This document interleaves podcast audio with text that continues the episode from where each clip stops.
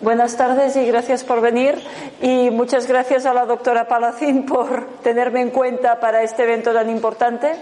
Uh, yo ya en otras ocasiones he dado esta charla y me pueden encontrar por internet porque mi intención es dar a conocer al gran público qué es realmente el medicamento. Esto es un poco la finalidad. Y digo lo que no pude decir tras el mostrador, eh, realmente muchas veces porque aún no lo sabía. No es que yo un día me levanto sabiendo, viendo el mundo como lo veo hoy y digo, ah, pues voy a dejar la farmacia y voy a hacer otra cosa. Es algo progresivo. Eh, debo mencionar que mm, una de las muchas cosas que a mí me llevaron a, digamos, eh, dudar del modelo oficial era el uso que se hacía del insulto como argumento y en las publicaciones internas, porque claro, ahora sí que hace un par de años que hay una campaña feroz de persecución y de desprestigio contra todo lo que son las terapias alternativas, pero es que esto ya estaba circulando desde dentro. Porque claro, eh, la farmacia es un negocio, no interesa que haya ninguna alternativa. Eh, economías de escasez, en este caso iba a ser escasez de salud, la que eh, hay que provocar para que eh, la gente esté enferma y consuma medicamentos que solo les van a cronificar su estado. Entonces, bueno, hoy adaptaré un poco mi charla a cómo los medicamentos nos envejecen. Claro, mm, es algo obvio, nos, nos envejece todo lo que nos va deteriorando, todo lo que nos castiga, el, el vivir mal, envejece prematuramente. Y si hace vivir mal, pues añadimos la toma de medicamentos que lo que harán es cronificar las enfermedades solo tapando los síntomas, pues vamos a estar más intoxicados y nos vamos a envejecer prematuramente. Antes, pues el doctor Solís ha hablado de la importancia de las mitocondrias, yo también lo voy a mencionar en el apartado de antibióticos. Entonces, eh, digamos, un poco la exposición que hago son conceptos generales en farmacología, primero, es, digamos un poco mi, mi, experiencia, qué es lo que se hace realmente en la farmacia, luego unos conceptos generales en farmacología, porque la mayoría de personas, eh, observé yo, claro, primero como farmacéutica, y luego, sobre todo, cuando empecé ya pues, a trabajar con pacientes, yo aprendí a dar masajes, reflexoterapia, estudié naturopatía, homotoxicología, en fin, y a medida que iba, pues eso, sentando a la persona, viendo realmente a la persona, pues fui viendo que el problema principal de salud que tenía eran los medicamentos que se tenía que tomar y, en segundo lugar, pues la falta de, información eh, eh, hay como una creencia de que el medicamento es algo mágico, que como que lo ha recetado el médico hay que tomarlo sí o sí. Y entonces lo que hay es un interés en sumir a la población en una eterna minoría de edad, tener a, la gente como niños de por vida. Y a propósito de envejecimiento, mm, pues una cosa que hay, a ver, mm, envejecer, vamos a envejecer pero hay que ver cómo. Y debo decir que actualmente los ancianos pues son algo mucho más penoso que lo que eran antes. Porque antiguamente los ancianos pues eran seres respetables, los que tenían la experiencia, el conocimiento y mantenían sus facultades mentales y se les consultaba, se les tenía en cuenta. Hoy en día los ancianos digamos, vuelven a ser como niños, se les interna en residencias que son como guarderías y realmente sus facultades mentales han ido en declive y, han involucionado, se han convertido en, niños de nuevo, pero quizá es porque realmente nunca maduraron, nunca fueron personas adultas, porque eh, es como que se persigue la edad adulta. Por un lado, se alarga la niñez y la adolescencia hasta los 30 años y por otro lado ya se dice que a los 40 pues ya te tienes que empezar a medicar para el colesterol y esas cosas. O sea, con lo cual digamos vamos a pasar de una minoría de edad em, de la niñez a otra minoría de edad en la vejez y no va a haber eh, ninguna época de la vida en que la persona sea adulta, responsable, autosuficiente, madura, con criterio propio y todo ese tipo de cosas que es lo interesante. Bueno, en fin, no me enrollo más con la primera diapositiva porque se trata de eso, de promover la responsabilidad. Y entonces ya, mm, ¿qué se observa? Pues la iatrogenia de la que ya se ha hablado, quiere decir el daño que provoca la medicina. Y esto es algo reconocido ya desde el propio sistema. Está el Instituto de Farmacovigilancia, dirigido por el doctor Ramón Laporte, que mm, no ofrece ninguna duda de su seriedad y allí se toma nota mm, de los efectos adversos de los medicamentos. Y eso está ahí, es, innegable que los medicamentos, pues también como se ha dicho, son la tercera causa de muerte. Pero es que la frase completa es, los medicamentos son la tercera causa de muerte después del cáncer y las enfermedades cardiovasculares. Bueno, pues si entráramos a ver realmente cómo se está tratando el cáncer y las enfermedades cardiovasculares, pues probablemente llegaríamos a la conclusión de que son la primera causa de muerte los medicamentos. Entonces, bueno, eh, hay estas salvaguardas, pero y, en los prospectos pone efectos secundarios porque eh, pues están obligados a ponerlos de momento, aunque todo hay que decirlo, cada vez los prospectos se entienden menos. Cuando yo empecé los prospectos daban información y ahora han hecho un tipo de prospecto, pues eso, para menores de edad que realmente no aportan eh, ninguna información clave. Entonces, bueno, yo mm, también digo, yo no digo nada que no diría, que no digan los prospectos y nada que no diría cualquiera de nuestros bisabuelos que si en sus facultades levantara la cabeza y apareciera y viera el mundo como está ahora, diría, pero ¿qué estáis haciendo? Estáis todos enfermos. Pero esto eh, es una cuestión ya de sentido común, que es el menos común de los sentidos. ¿Qué hacemos en la farmacia? Pues eso, decir que todo está solucionado, hacer creer al paciente como mm, hacerlo muy pequeñito, muy pequeñito, decirlo, tú no te preocupes, que el papá Estado, el papá Sanidad y Medicina Oficial, que es alguien muy grande, que sabe mucho, es eh, omnisapiente y bondadoso, pues lo tiene todo vigilado y eh, vigila por tú y están estudiando siempre los científicos cómo curar las enfermedades. O sea, he visto morir a muchas personas y dicen, y eso que están investigando, pero lo van a encontrar pronto. En dos años esto está encontrado. Debe ser verdad porque hace más de 30 que dicen lo mismo.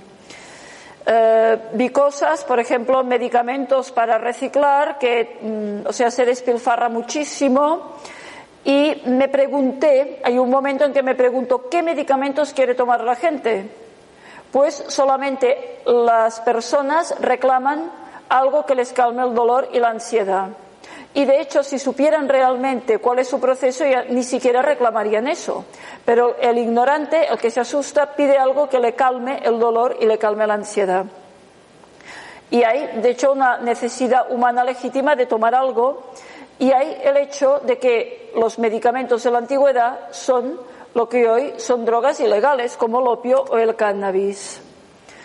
Mm, más cosas que se observan en la farmacia, pues que hay una necesidad de ser necesarios. Claro, eh, la farmacia era un oficio. Antes el farmacéutico hacía él los medicamentos en su oficina de farmacia. Pero con la industria farmacéutica ha pasado a ser un, vendedor. O sea, cualquiera puede vender medicamentos. Eh, se nos enseña a tratar al paciente como menor de edad y mm, observé que la gente se quejaba. Los antihipertensivos entristecen, las vacunas antigripales provocan la gripe y los niños encadenan tratamientos antibióticos. Esto era el pan de cada día. También otra cosa que pude observar fue lo que yo eh, denominé como un puzzle, ¿no? Es que hay un enfermo crónico, alguien que visita la farmacia regularmente desde hace años y que de hecho ya su, su, vida gira en torno a las visitas a los médicos, las pruebas, los análisis, que si ahora me recetan esto, si ahora me recetan lo otro. Así se llenan muchas personas su tiempo y su agenda y es esta su, su manera de estar en, en, la vida. Tampoco se lo quitas de golpe y no tienen nada, ¿no?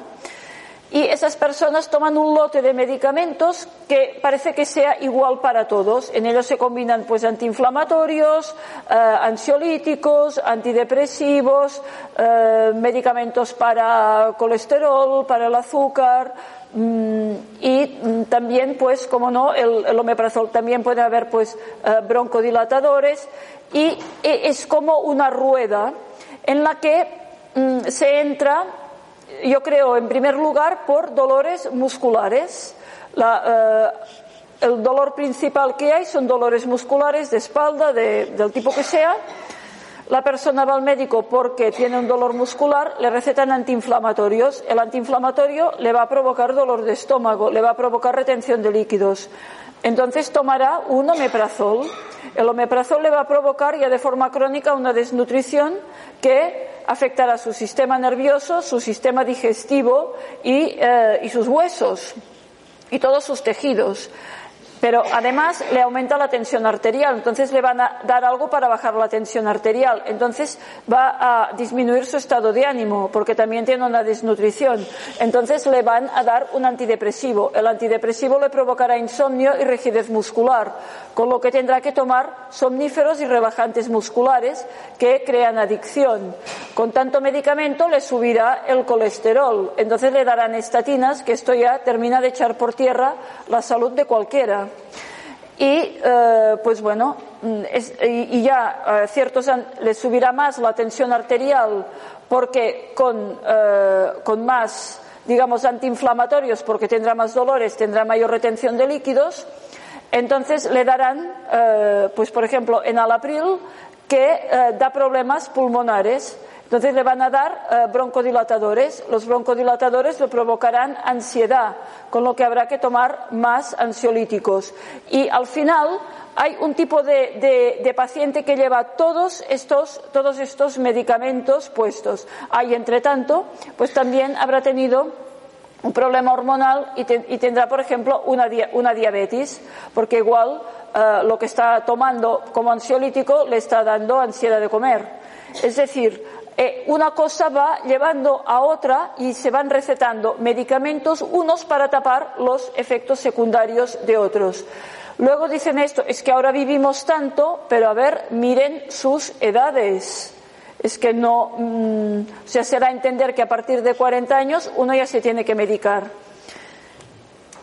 Y esto esta sería la idea conceptual de envejecimiento. O sea, ya una de las cosas que a mí también me alarmaron cuando yo estaba trabajando en la farmacia es como que ya venía servido a lo largo de la línea del tiempo un, momento en que, por ejemplo, eh, con la menopausia, pues ya hay que medicar, porque hay que medicarlo todo, y ya a partir de ahí, pues yo veía que las mujeres que entraban en menopausia y empezaban con los parches de estradiol, con las calcitoninas, con toda clase de psicofármacos, pues ya e, era un envejecimiento rápido, súbito, con aumento de peso, con aumento de problemas metabólicos, que si diabetes, que si hipotiroidismo, o sea, y eso es lo que había.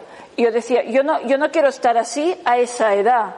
Esto es un envejecimiento pues bastante súbito y es así como conceptual. Y la persona que se está medicando y se está envejeciendo no es consciente de ello. Al contrario, se cree el cuento de que antes solo vivíamos 30 años, pues si tengo 50, ya 20 que llevo de propina gracias a las pastillas que me tomo. Pues no, esto no, no, no es así.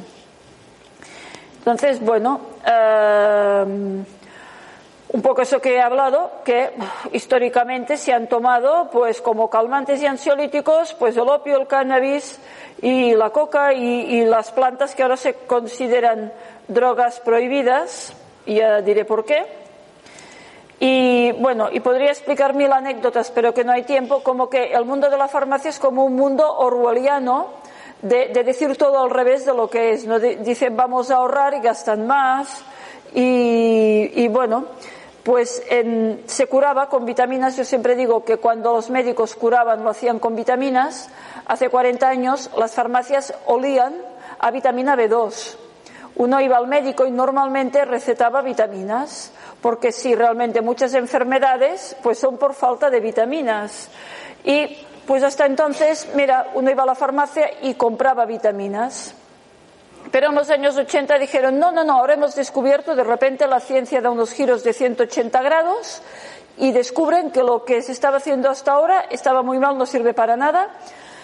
Y la consigna fue no recetar vitaminas y decir a la gente que no se las compre, que no se las tome, que es muy malo, muy malo, muy malo tomar vitaminas. Y entonces los fármacos van a ser anti, que tienes inflamación antiinflamatorio, que tienes infección antibiótico. Y siempre había una causa que era el microbio. La causa la, buscan y, y le han dado la culpa al microbio y todo fue, venga, antibióticos. Se daba antibióticos para cualquier resfriado, para todo. Yo he hecho una lista de algunos medicamentos indultados, que son estos, eh, que de hecho son a base de vitaminas y de plantas medicinales, y el bicarbonato, que bueno, esto alcaliniza, va bien para los dolores de estómago y, además también eh, lo he visto dar como tratamiento compasivo a alguien que estaba bajo el efecto de la, de la quimioterapia. Eh, y por supuesto el yodo, el yodo que eh, yo he recuperado, pues el uso mm, oral de la, de la tintura de, yodo. Les digo a la gente, bueno, ustedes no hagan caso, si el envase pone no ingerir, no hagan caso, se lo, se lo toman igual, pues, mm, pero que sea tintura que ponga yodo, yoduro potásico, que sea la tintura tipo solución de, de Lugol. ¿Y qué pasa con todos estos medicamentos? Bueno, la N-acetilcisteína protege el hígado, lo otro pues es eh, aromaterapia, plantas medicinales y eh, yo fui viendo que los medicamentos que iban bien se iban retirando. Luego aquí pues cuando empecé a dar mi charla mm, puse mm, cuáles eran los medicamentos más consumidos. Esto ya hace unos pocos años, puede que haya cambiado, pero seguro que el omeprazol sigue siendo el número uno porque es esto, el protector eh, y la gente no se da cuenta de lo que es realmente el omeprazol. Ahora ya iré medicamento por medicamento. Eh, antes de nada, nociones generales. Aquí la definición de medicamento larga, yo doy la corta. Un fármaco es una sustancia capaz de modificar alguna de las funciones de un organismo. Pero esto es mejor aún, eh, que interactúa con un sistema biológico produciendo un cambio en su entorno químico. Por tanto, estamos en un modelo materialista. Si un fármaco tiene un efecto químico y ese efecto en la química del organismo, en la bioquímica del organismo, pues da un efecto muy ostensible. Y este, esto es la farmacología. Y aquí tenemos pues los fármacos, las drogas, los venenos, todo. Entonces, uh, Aquí tenemos, pues esto, un modelo materialista. Y es cuando dicen la homeopatía no sirve para nada. Y, bueno, la homeopatía no tiene ningún efecto farmacológico, porque el modelo oficial solo contempla el, modelo materialista, el modelo químico. O, o, hay efecto químico o no hay nada. Pues bien, hay otros efectos a nivel energético, porque no solo somos materia, no solo somos química, somos energía y, por supuesto, otros muchos tratamientos y terapias y, digamos, medicamentos, remedios que ya no serían fármacos como la homeopatía, pues no tienen ningún efecto farmacológico, pero sí tienen efecto a otros niveles. Pero aquí voy a definir lo que es la farmacología. Entonces, la farmacología es la ciencia que estudia el efecto de una sustancia química en este entorno bioquímico del organismo. Eh, tiene que cumplirse que haya un fármaco autóctono que se llama el autacoide para que haya un efecto farmacológico. Es decir, si nosotros tomamos corticoides es porque fabricamos nuestra propia cortisona y tenemos receptores para los corticoides. Si tomamos opioides es porque fabricamos endorfinas y tenemos nuestros propios nuestros receptores para nuestro propio fármaco. O sea, todo fármaco que metemos en un organismo se va a encontrar con un eh, receptor.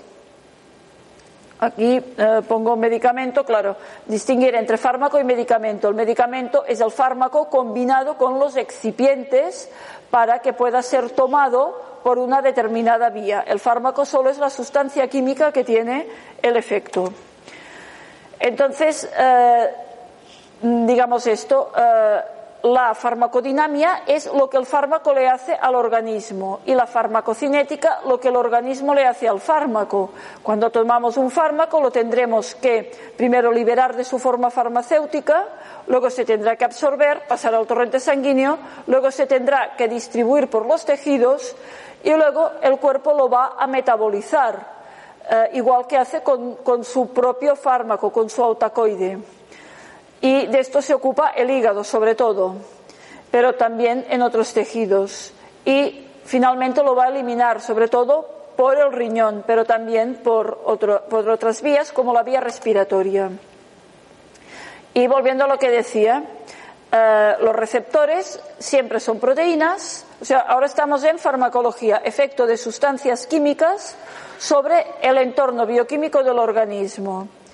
Pues claro, siempre tiene que haber el ligando endógeno, el autocoide, y cuando el fármaco que se parece, o sea, el fármaco es un impostor que se le parece y encaja en el mismo receptor. Este receptor puede ser de membrana o puede ser un transportador citosólico en el caso de las hormonas o puede ser una enzima. Siempre será una proteína. Y cuando este receptor se vea mm, muy afectado por el fármaco, el cuerpo nota que pasa algo raro. Siempre el efecto farmacológico es algo que agrede al organismo, es algo extraño. Entonces el cuerpo que se reequilibra trata de reequilibrarse del efecto del fármaco y pone en marcha todos los mecanismos de homeostasis y aumenta o disminuye el número de receptores dependiendo de que hayan sido hiperestimulados o bloqueados respectivamente. Y pues también aumenta o disminuye el número de enzimas, es decir, el cuerpo empieza a hacer cambios. Y eso es lo que ocurre tanto a un, todo el mundo tiene claro que un, un yonki está enganchado a su droga porque su cuerpo se ha habituado, pero es que con todos los fármacos pasa lo mismo. Si damos una sustancia al organismo durante un tiempo, el organismo hace todos los cambios necesarios para que ese, digamos, ese cambio que estaba ocasionando el fármaco quede neutralizado. Y así tenemos casos muy concretos. Cuando a alguien le diagnostican hipertensión y le empiezan a medicar, al principio su tensión baja pero posteriormente vuelve a subir, le aumentan la dosis y es un no parar. Entonces, a mí me llamaba mucho la atención que la hipertensión arterial era una enfermedad crónica que cuanto más se medicaba, pues más aumentaba. De, de, modo que si al hipertenso que ella toma cuatro medicamentos para su hipertensión se los dejan de dar de golpe, su cuerpo habrá hecho tal cambio que eh, se le disparará la tensión de, un modo muy peligroso. Por eso no se puede dejar de tomar de golpe. Lo mismo ocurre con los psicofármacos. Si alguien tiene insomnio y toma pastillas para dormir, de hecho va a tener más insomnio. Es decir, si tomáramos a una persona perfectamente equilibrada y empezáramos a darle día tras día un fármaco para el insomnio, esa persona terminaría necesitándolo y por tanto teniendo insomnio. Si se lo diéramos para la hipertensión, esa persona terminaría necesitándolo, por tanto tendría hipertensión. Esto es lo que eh, ocurre.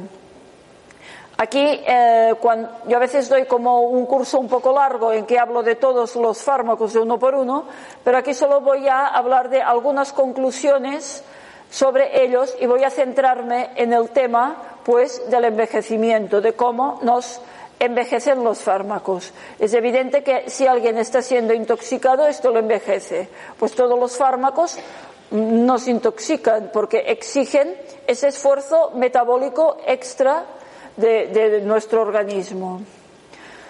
Conclusión de los psicofármacos, pues que no hay diferencia entre drogas legales e ilegales y que la psiquiatría no es una ciencia, es, es una forma de poder, es un método de represión. Y bueno, pues mm, no, no, tenemos derecho a tomar la droga que queramos tomar, pero sí la que nos impone el psiquiatra. Y esto da un ejemplo de esta minoría de edad. Por lo que se refiere. Ep, ¿Qué pasa en Bueno, pues se ha colgado.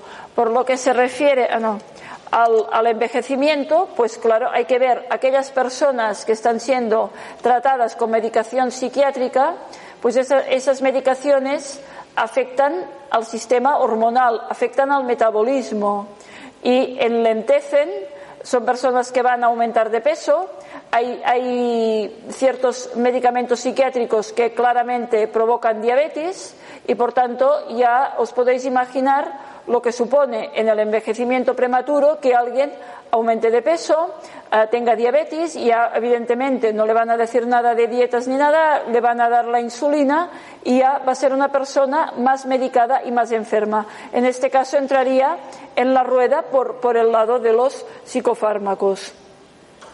Luego cuando paso, a ver, no, aquí, vale. Eh, en cuanto a los antiinflamatorios, antihistamínicos, antiácidos, pues ahí tenemos el omeprazol. Eh, también puedo comentar sobre los antiinflamatorios, que todo el mundo los toma muy alegremente para los dolores articulares. Bien, pues esto es peor, porque en el organismo tanto la inflamación como la fiebre son mecanismos de reparación y si una articulación está lesionada, debe pasar su proceso inflamatorio para regenerarse. Y entonces, eh, claro, todo lo que son dolores articulares hay que tratarlos de forma mecánica, es algo mecánico. Y ahí, por supuesto, pues mm, por eso me gustó eh, lo que expuso la doctora Palacín sobre la reeducación postural global. trabajar los estiramientos, trabajar la musculatura. Pero no, lo que se hace es tomar antiinflamatorios, con lo cual se va a impedir que los tejidos se puedan regenerar realmente. Y así es como llega todo el mundo con mucha artrosis y, a, partir de cierta edad ya se están poniendo que si prótesis de cadera, que si prótesis de rodilla, es que es normal que las articulaciones se, se desgastan como si fueran piezas de, una máquina. No, las articulaciones se regeneran, pero claro, tiene que haber espacio. Si tenemos pues una, una rodilla, yo siempre digo a la gente para salvar las rodillas, estiren las piernas, hagan aquella flexión adelante, tocar de manos al suelo, o en fin, estirar, liberar la articulación. Si está la musculatura súper tensa y acortada, tocando hueso contra otro, y encima tomando antiinflamatorios, pues la prótesis va a llegar pronto. Entonces paso a otro bloque que ya sería el de las infecciones. Bueno, pues la teoría microbiana sepamos que no es cierta. Yo recomiendo que, lean pues el libro del doctor Enrique Costa o que vean entrevistas suyas y también de Máximo Sandín. Todos ellos han visto que eh, pues mm, los microbios son nuestros simbiontes, forman parte de nuestro organismo, tienen sus funciones. Si nos dedicamos a matarlos, pues como en el mejor de los casos estamos dañando nuestra flora intestinal, cosa que ya es bastante mala de por sí. Pero es que según qué antibióticos matan incluso unos microbios que tenemos muy metidos adentro, que son las mitocondrias que tienen las mismas características que las bacterias y ya son simbiontes internos de nuestras células. Por tanto, la, toma de antibióticos que vayan destruyendo y provocando daño mitocondrial van a provocar un envejecimiento prematuro también. Pero es que bueno, aquí con la teoría microbiana que yo me pongo un poco catastrofista en lo político, y veo que, es que nos la van a dar, nos van a dar el gran golpe de Estado por la vía de la epidemia. Porque con el cuento de la teoría microbiana, pues pueden prohibir todo, pueden prohibir la reunión, pueden prohibir ciertos alimentos, pueden ah, confinar poblaciones, eh, pueden, en fin, eh, decir, pues ahora la gripe del pollo, pues todos los que tienen pollos se quedan sin pollos y era su medio de subsistencia, se quedan sin huevos, sin, sin nada. Y va a encontrar la economía de subsistencia. Por supuesto, las grandes empresas productoras, estas van a, a, a cumplir con los requisitos sanitarios, que parece que son que no haya microbios, que haya todas las sustancias tóxicas del mundo no pasa nada, pero microbios no puede haber ni uno.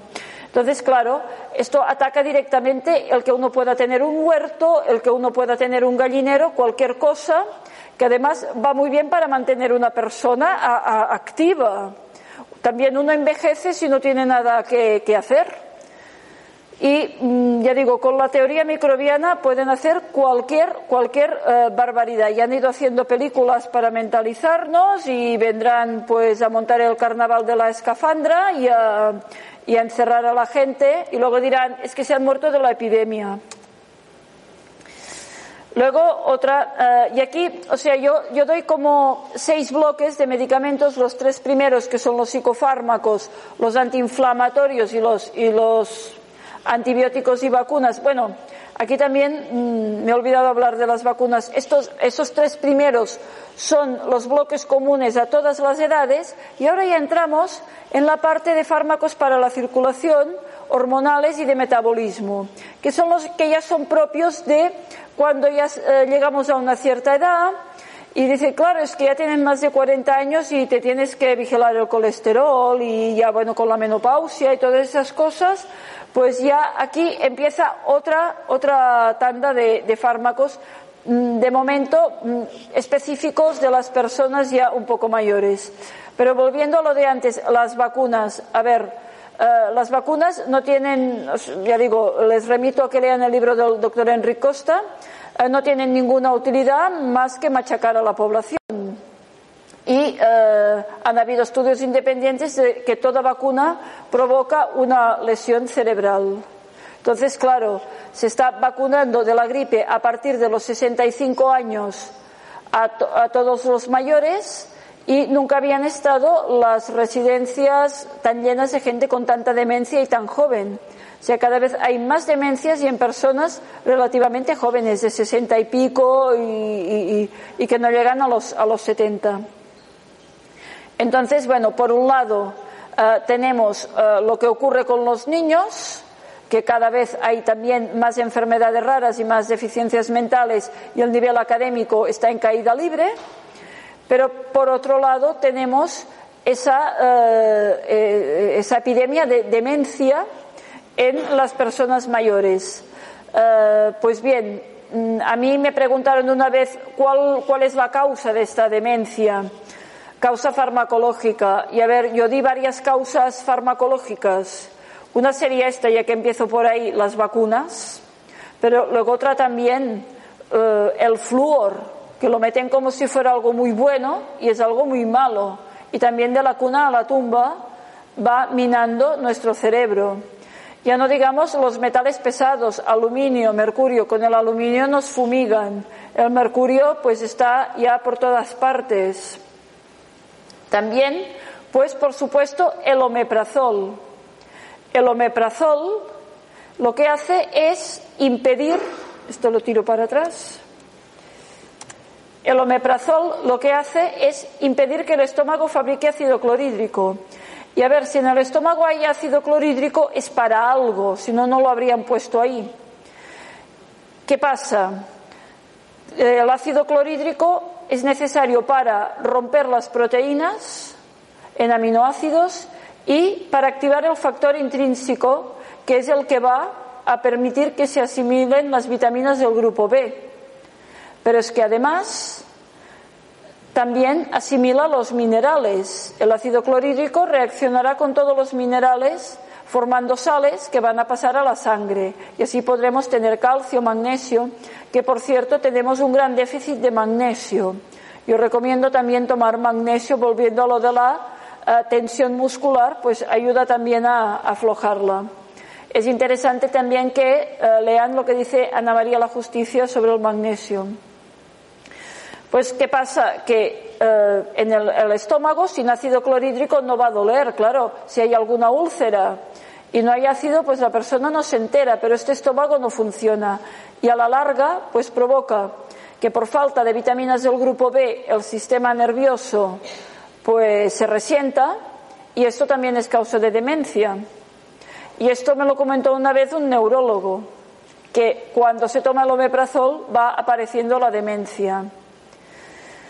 Y eh, luego también las estatinas, de las que hablaré luego. Las estatinas, sea, tenemos Flúor, vacunas, omeprazol, estatinas, bueno, los, antibióticos con lo de las mitocondrias, metales pesados, hay un sinfín de causas químicas, farmacológicas, que van atacando el cerebro, van atacando el sistema nervioso, impidiendo que pues, la neurona se, se regenere. Pero yo además añado de mi cosecha propia otra, otra causa como más, digamos, más espiritual. Digamos que si el cerebro es el órgano de la mente, pues la mente la tenemos como muy dejada, porque muchas inquietudes mentales no, no abundan, que digamos. Y hay muchas personas que dicen, yo, yo prefiero no saber, yo prefiero no entender, yo no quiero recordar, y lo dicen con constancia. Entonces ocurre que el, universo nos da aquello que pedimos, pero es así como un poco cabrón y nos lo da de una forma que quizá no es la que nos esperábamos. Entonces yo hago un chiste un poco malo, que es aquel del pozo de los deseos, que va un negro y le pide quiero ser blanco y que las mujeres se me abran de piernas y lo convierte en un bidet. Va una mujer y pide, quiero ser rubia y gustar a todos los hombres y la convierte en una cerveza. Pues claro, si, va alguien pidiendo todos los días, yo quiero no entender, yo quiero no saber, yo quiero no recordar, pues puede que acabe teniendo Alzheimer o algo por el estilo y así se cumplen sus deseos, ¿no? Y bueno, pues otra, otra más, los antihipertensivos. Estos me los he dejado. Aquí en el, en el bloque de la sangre tenemos por un lado los anticoagulantes. Es que voy muy rápido porque normalmente estoy acostumbrada a enrollarme y explicar los mecanismos de todos, pero hoy no va a poder ser. Digo lo más, lo más gordo, digamos.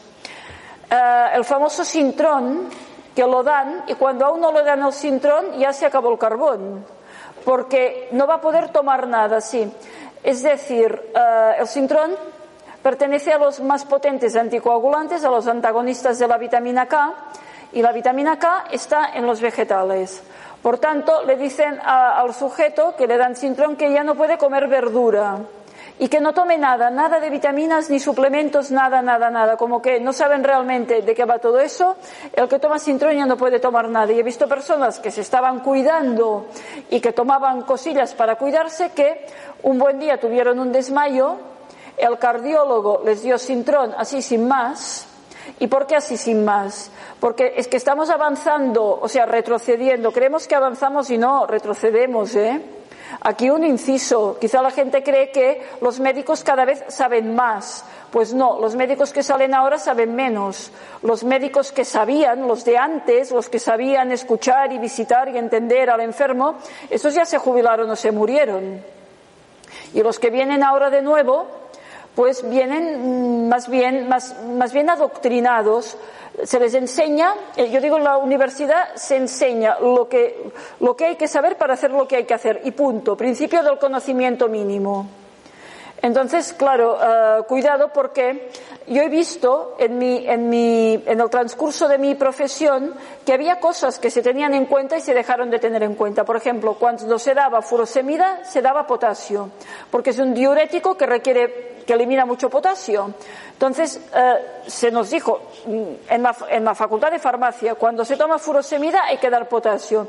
Pero un buen día se dejó de dar potasio y no pasó nada. Es como que ya los que estaban saliendo de la facultad, pues se, se los olvidó decírselo y ahora se está dando furosemida sin potasio y de vez en cuando alguien ingresa en urgencias y no, se enteran aún de que le falta potasio por la furosemida pero las cosas iban así. O también había que dar vitamina D con el calcio, porque tomar calcio a, palo seco no sirve más que para depositarlo en las arterias. Esta sería otra causa de envejecimiento.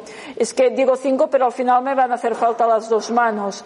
El calcio, grandes cantidades de calcio tomadas así, sin más, sin, sin vitamina D, sin ese calcio no, se asimila, ese calcio se deposita en las arterias. Entonces tenemos las arterias más duras. Entonces, claro, la tensión arterial aumenta. Porque, a ver, ¿por qué el cuerpo aumenta la tensión arterial? Será para algo. Más que porque, yo siempre pregunto, ¿para qué? Si el cuerpo hace un cambio es para algo. Lo más importante es que la sangre llegue al cerebro. Antes, los ancianos conservaban sus facultades mentales. Eso sí, tenían la tensión alta. Y gracias a que tenían la tensión alta, les llegaba la sangre al cerebro y conservaban sus facultades mentales. Ahora la tensión la tienen muy bien, pero están todos que se les ve que la sangre pues no les llega al cerebro. Y ahí está el tema de los antihipertensivos que eh, pues contribuyen a la demencia senil. Esto es de lo último, debo admitir, de lo último que me di cuenta yo, ¿eh? Porque mm, nos, nos, lavan el cerebro, que es muy importante que la tensión arterial esté como el colesterol. El colesterol y la tensión arterial tienen que estar muy bajitos, muy bajitos, porque si no hay una serie de estudios de riesgo cardiovascular, de infartos, pero todo esto es humo. Son eh, estudios estadísticos, ahí no hay ningún mecanismo. Si miramos cuál es el mecanismo, no se aguanta por ningún lado. Y a mí no me gustan las estadísticas, a mí me gustan los mecanismos. Entonces, claro, las estadísticas las pueden mm, marear y retorcer como quieran y decir cualquier cosa. Entonces, bueno, esto es lo que pasa con el calcio y con el sintrón, un poco a lo que iba. Pues, eh, ¿qué ocurre? Eh, la sangre es un tejido inteligente que en cuanto toca algo que no es el endotelio vascular se coagula. Hay personas que han tenido una operación en el corazón en que se les ha puesto una válvula artificial. Pues mala suerte, esas personas por desgracia sí deberán tomar Sintrón toda su vida. Pero es que claro, una válvula artificial, poca broma. Pero por extrapolación, por eso, por esos descuidos de que, bueno, pues da igual, da igual, hay una especie de que todo vale, y mm, de, digamos, quererse curar en salud. Ah, pues eh, para el corazón va bien el sintrón. Entonces, cualquier persona que tenga una arritmia, un desmayo, a lo mejor por falta de magnesio, eh, ah, pues ya tiene una cierta edad, eh, tiene el colesterol alto, tiene el riesgo y entra en el grupo de riesgo y venga a tomar sintrón. Y esto yo lo he visto y con muy, con muy malos resultados. Y luego, bueno, pues lo que digo, ya pasamos a las hormonas. Y las hormonas, las hormonas sexuales sobre todo provienen del colesterol. Yo digo que las estatinas son el ariete con el que se echa abajo la salud, porque eh, si damos estatinas estaremos inhibiendo una enzima que hay en el hígado que es la HGMA coenzima reductasa es que no traigo la diapositiva que sale toda la ruta metabólica ahí. Y esa enzima fabrica colesterol, pero es que también fabrica coenzima Q10.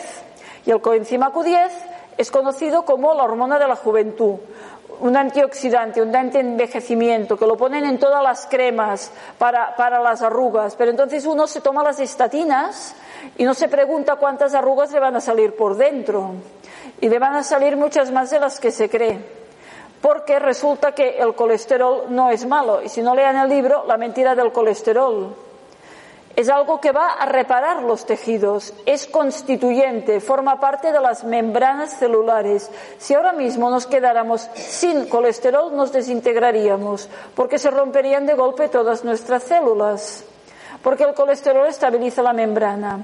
Entonces, el hígado fabrica colesterol en dos situaciones. Cuando hay que reparar un tejido porque realmente está roto, por ejemplo, ha habido una herida o no llega bastante sangre al cerebro y se están muriendo más neuronas de la cuenta, o bien porque se prepara para la lucha, porque está en estrés. ¿Y cuánto estrés no tenemos? Y el estrés que padecemos en nuestra sociedad capitalista, pues el cuerpo lo vive igual que el estrés animal de, de, uno que le persigue un león. Entonces, cuando un animal va a entrar en combate, se, se va a recibir heridas, lógicamente. Su cuerpo va a fabricar más colesterol.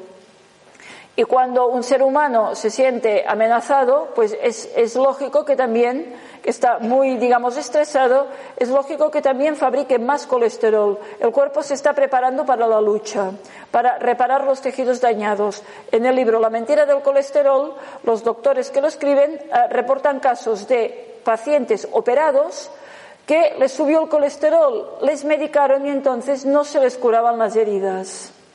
Las estatinas han dado numerosos casos de degradación muscular de miopatías muy graves, personas que empiezan a tomar estatinas y empiezan a tener dolores musculares, pérdida de masa muscular y también a tener problemas de depresión y problemas hormonales. Es decir, estamos dando, ah, estamos impidiendo que el cuerpo se recupere, se rejuvenezca. Y estamos impidiendo que haya suficientes hormonas sexuales, por tanto vamos a tener impotencia, frigidez, etcétera. Estamos impidiendo que se puedan eh, recuperar las células y las células que tienen más membranas son las musculares y las nerviosas. Y estamos también impidiendo que haya coenzima Q10. Realmente, esto eh, lo he visto mucho, persona que está sana, pero va a una revisión de empresa, le dicen, estás bien, pero tienes colesterol. Y la pastilla para el colesterol, como si lo malo fuera tener colesterol. Y esa persona ya se va envejeciendo. Cada año que pasa, pues se le ponen dos o tres encima y empieza a tener otros problemas y que ahora me han encontrado una depresión y ahora antidepresivo, ya entra en la rueda. O sea, esa rueda que lleva al puzzle, pues eh, se puede entrar de muy joven con los antiinflamatorios o ya no tan joven con con las estatinas y a cualquier edad con la medicación psiquiátrica y mm, con las vacunas. Entonces, este sería el efecto eh, destructivo, envejecedor prematuro de los medicamentos. Eh, yo he ido leyendo cosas, numerosos testimonios de médicos a quienes se les llamó la atención porque sus pacientes vivían demasiado. Médicos que aplicaban medicinas naturales, que no daban fármacos y fueron expulsados de sus puestos de trabajo y, en fin, y de su profesión porque no estaban aplicando los protocolos. El médico tiene que recetar y está al servicio de la industria farmacéutica y hoy en día no al servicio del paciente, por desgracia. Entonces, esos médicos, los pacientes les vivían demasiado. Y es que, claro, eh, no seamos tan ingenuos de, de, pensar que nos vamos a jubilar con sesenta y tantos y vamos a vivir hasta los cien cobrando una pensión y ahí de rositas. Pues no, ya lo dijo Christine Lagarde, no lo digo yo. Dijo, los ancianos viven demasiado. Pues claro, entonces ya hay un programa. Yo creo que hay un programa que es que mientras uno, a ver, eh, cuando uno entra a trabajar, pues se le dan cositas para que vaya aguantando. Cuando le falta poco para jubilarse, se le meten las estatinas, porque esto le va a deteriorar, pero no lo bastante rápido como para que deje de trabajar enseguida. Pero para que tenga unas ganas locas de jubilarse, no para hacer lo que quiere, sino para poderse sentar, porque le duele todo y no puede con su cuerpo. Entonces, cuando ya se ha jubilado, dice, bueno, pero es que ahora además te tienes que poner la vacuna de la gripe, y ahora tienes la tensión alta. Y entonces, entonces ya al poco tiempo pues ya está como, como un vegetal y, y, ahí tenemos el tema. Entonces yo aquí como alternativa, yo cuando doy la conferencia completa voy dando remedios alternativos en, en, cada caso. Aquí un poco como alternativa es otro modelo que estudié que es la homotoxicología, que es el, el, el digamos el medio interno, ¿no? el sistema Matrix que esto resulta que los médicos no lo estudian porque es, es el tejido conectivo y es esas, esas materias que siempre queda. Hemos llegado a junio y no ha habido tiempo de darlo y todos los estudiantes, bien, menos que tenemos para estudiar. Pues eso no es ningún accidente. Siempre lo que no conviene no da tiempo de darlo en junio y, y, bueno, y una de esas cosas es el tejido conectivo en medicina. Esto lo dijo uno que estudió medicina. Sí, yo también me acuerdo cuando estudiaba farmacia que si algo quedaba en junio no se podía dar, pues me, menos tarea. Pero ahora con el tiempo me pregunto qué, qué, qué, qué importancia tenía aquello porque no se dio, ¿no?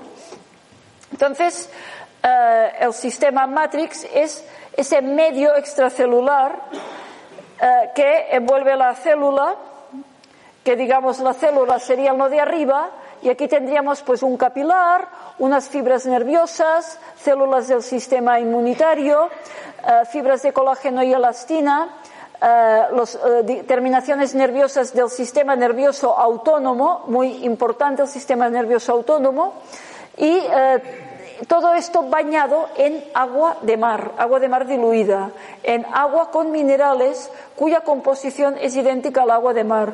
Por, eso es muy recomendable beber agua de mar para ir restaurando este medio interno. Y muchas veces a una persona le dicen, no tome usted sal. Bueno, no tome la sal desequilibrada del supermercado que es solo cloruro sódico, con añadidos, muchas veces aluminio. La sal auténtica es la del agua de mar, como que Sanidad prohíbe eh, obtenerla, igual que siempre Antiguamente el poder siempre prohibió la obtención libre de sal y ahora de algún modo lo sigue haciendo. Pues entonces es recomendable beber agua de mar como, como sal. Yo la tengo en la cocina, miro de echarla pues a lo que cocino y tal, ¿no? Hay que beber agua de mar. Entonces, la, en la homotoxicología se define la enfermedad en seis mm, fases. Considera que la enfermedad es porque el cuerpo no ha podido eliminar toxinas, tanto externas como internas. Y el cuerpo elimina la toxina en seis fases. La primera es excreción. Se echa fuera un vómito, una diarrea, sudoración, mocos. Cuando estamos resfriados, pues hay que sacar todo lo que hay que sacar.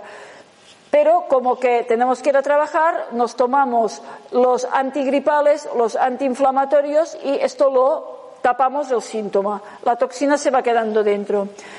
La otra, eh, cuando ya el cuerpo no, no, puede eliminar por excreción, lo hace por inflamación. Ahí tenemos la inflamación, la fiebre, que como ya he dicho también es necesaria y la tapamos. Ahí tenemos como uno de joven rinde, eh, nunca está enfermo porque va tomando eh, medicamentos que tapan estos síntomas. Entonces la toxina se queda en el cuerpo. Viene a la deposición, primero en el tejido, en el tejido extracelular. Luego la impregnación ya en la propia célula. Porque la célula efectúa el intercambio con ese medio y si este medio está sucio, pues terminará también por ensuciarse ella. Y una vez ya la célula está impregnada, pues se va a degenerar e incluso a desdiferenciar y ahí ya vendrán las enfermedades graves. Y esto es un poco el modelo este de la homotoxicología. Aquí estaba descrito pues el sistema este y por último pongo una serie de libros y yo, eh, si quieren esta, esta presentación, pues yo la puedo mandar eh, por correo electrónico si alguien me he puesto muchos enlaces trato de que mi presentación sea aporte fuentes de información alternativas que son las que yo he ido mm, consultando y todo el mundo debería hacer. Pues nada, eso es todo ya y muchas gracias.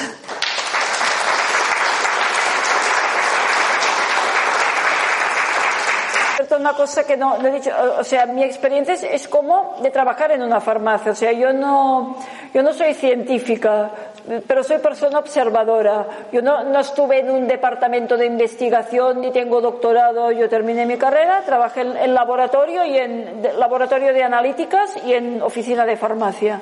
O sea, un poco esta es mi experiencia. Pero dígame, dígame.